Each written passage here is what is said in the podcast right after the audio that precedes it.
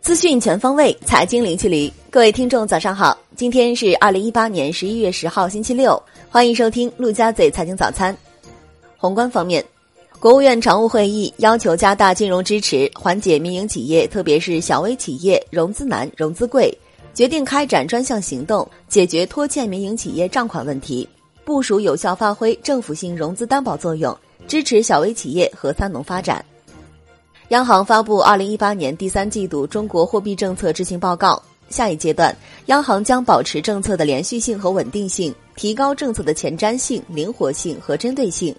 在实施稳健中性货币政策、增强微观主体活力和发挥好资本市场功能三者之间形成三角形支撑框架，促进国民经济整体良性循环。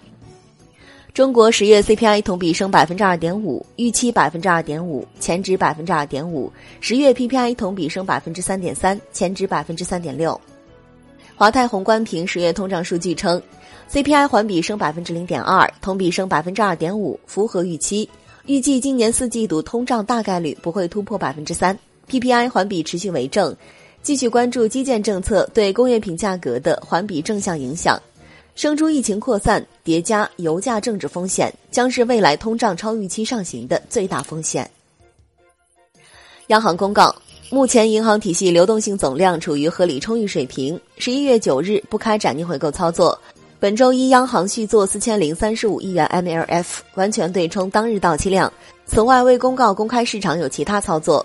据此推算，本周公开市场无净回笼，亦无净投放。下周央行公开市场无逆回购到期。全口径统计来看，下周四有一千两百亿元国库定存到期。九日 Shibor 多数走高，隔夜品种升至百分之二上方。央行马骏表示。当前之际，推行稳健中性的货币政策，核心的内容是稳杠杆，不能让杠杆率快速上升，但也不追求在短期内快速的降杠杆。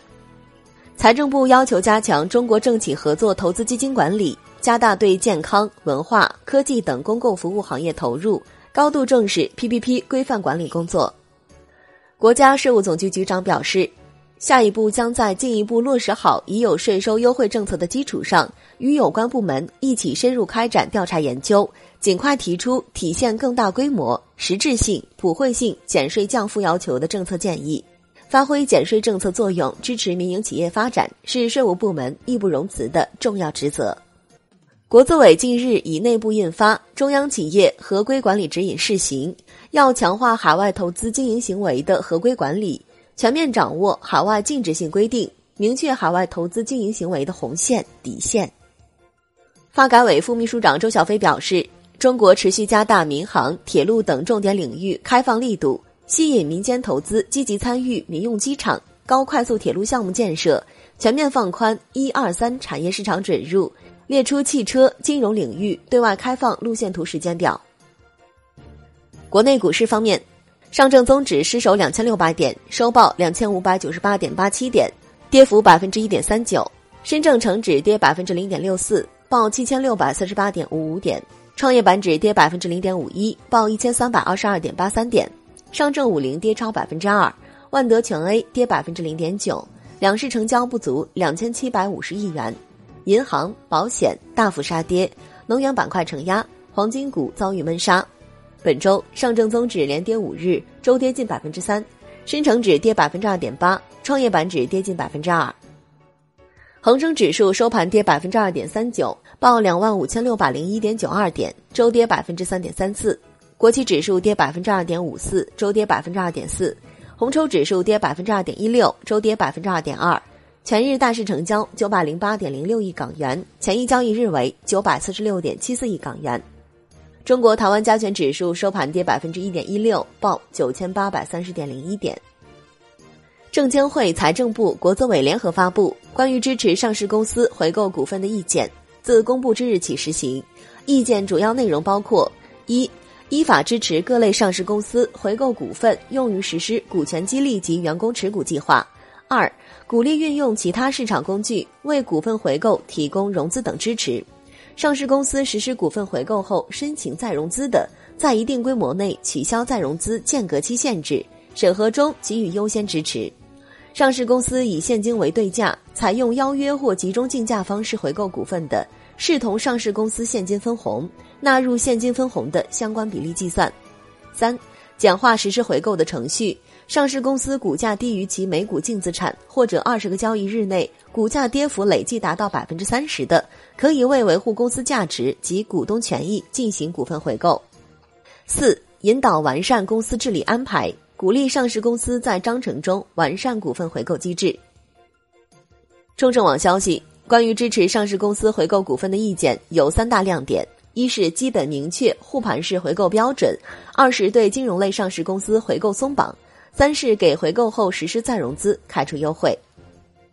证监会修订发布《发行监管问答：关于引导规范上市公司融资行为的监管要求》，提出通过配股、发行优先股或董事会确定发行对象的非公开发行股票方式募集资金的，可以将募集资金全部用于补充流动资金和偿还债务。据一财报道。证监会回应交易所暂不受理国有资本协议受让民企股权的交易过户称假消息。此外，沪深交易所均表示，目前上市公司股份协议转让业务照常办理。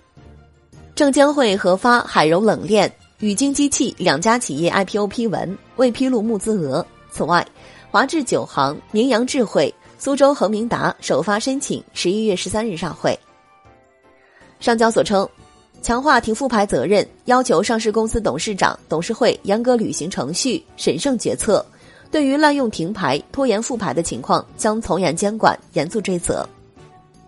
金融方面，中国证券业协会通报，截止十一月九日，广发证券、国泰君安、中信证券等八家券商发起设立的系列资管计划已完成备案。出资规模达到一百八十点六一亿元，并已着手对接其他出资方和有需求的民营企业及其股东，拟尽快推动项目落地。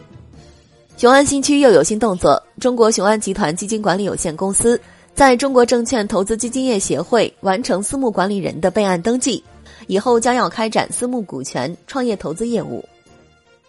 产业方面，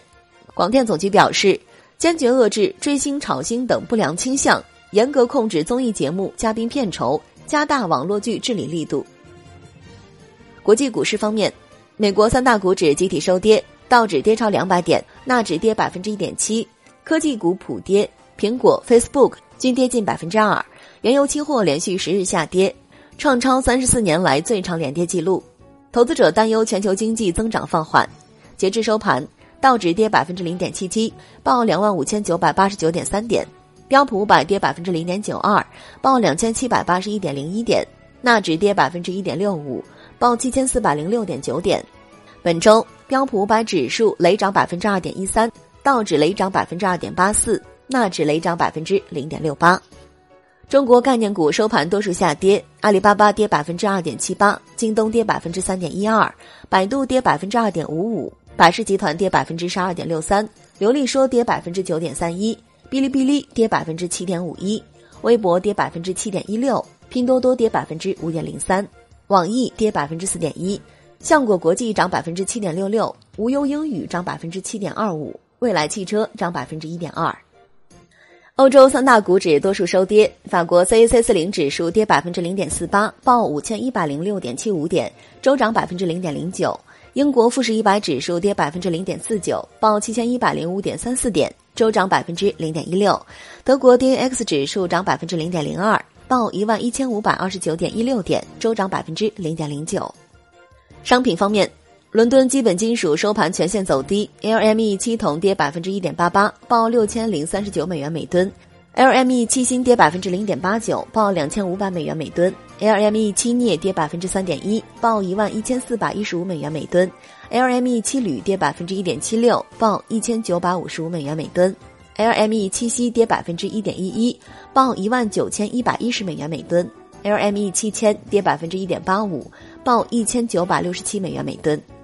国内商品期货夜盘多数下跌，燃油收跌百分之四点一四。玻璃收跌百分之二点五六，焦炭、焦煤、动力煤分别收跌百分之二点六、百分之零点六七、百分之零点一六，铁矿石收跌百分之零点五七，豆油、菜油、棕榈油分别收跌百分之零点二六、百分之零点七二、百分之一点九四，豆粕收跌百分之零点零六，菜粕收涨百分之零点一三，大豆收涨百分之零点二。债券方面，国债期货主力合约全线下跌，十年期主力合约跌百分之零点零九，五年期、两年期均跌百分之零点零五。十年期主力合约本周累计涨百分之零点五三，五年期涨百分之零点三八。资金面宽松状态略有收敛，隔夜资金利率走高，十年国债活跃券幺八零零幺九收益率呈下行态势，最新成交报百分之三点四七。外汇方面，在岸人民币对美元十六点三十分收盘报六点九四四零，创一周新低，较上一交易日跌一百五十五个基点，本周累计下跌五百四十三个基点。人民币对美元中间价调贬一百六十六个基点，报六点九三二九，调贬幅度创十月三十日以来最大。好的，以上就是今天陆家嘴财经早餐的全部内容，我是亚丽，我们下期节目再见。